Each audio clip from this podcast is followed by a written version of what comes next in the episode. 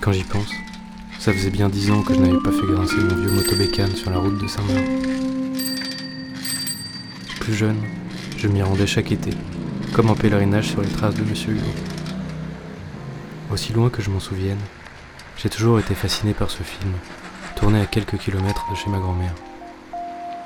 Pour moi, cette balade avait déjà tout d'un voyage, comme pour tenter de retrouver la douce mélancolie qui m'habitait à chaque visionnage.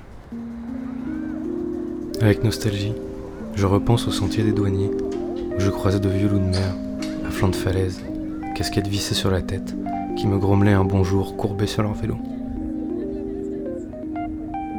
Pourtant, peu de choses subsistent de la station balnéaire embryonnaire, où Tati planta ses caméras à l'été 51 pour y convoquer l'imaginaire de la plage atlantique, à la mi-temps du XXe siècle. Le village rural a été lentement englouti par l'expansion urbaine de Saint-Nazaire, L'hôtel de la plage est désormais le Best Western Hôtel de la plage. Et les décors de cartes postales idylliques du film n'ont pas survécu au tournage.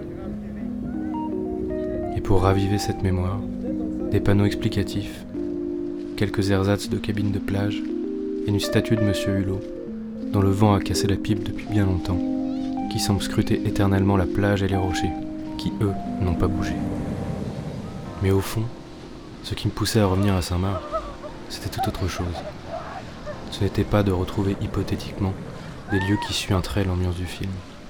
C'était plutôt de partir en quête de l'esprit de Tati, de sa curiosité, de son sens de l'observation et du regard tendre qu'il portait sur le monde qui l'entourait. De là vient mon habitude de prendre des notes, de capter ce que j'entends, ce que je vois, de croire que le quotidien et ses petits riens sont des choses précieuses.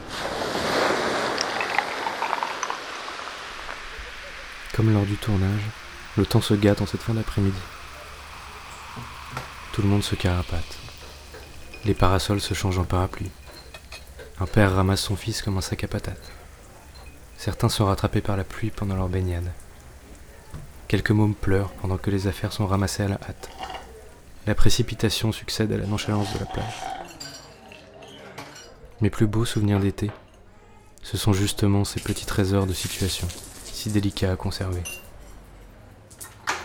Alors, au moment de rentrer, j'ai toujours du mal à décrocher, à refermer cette douce parenthèse.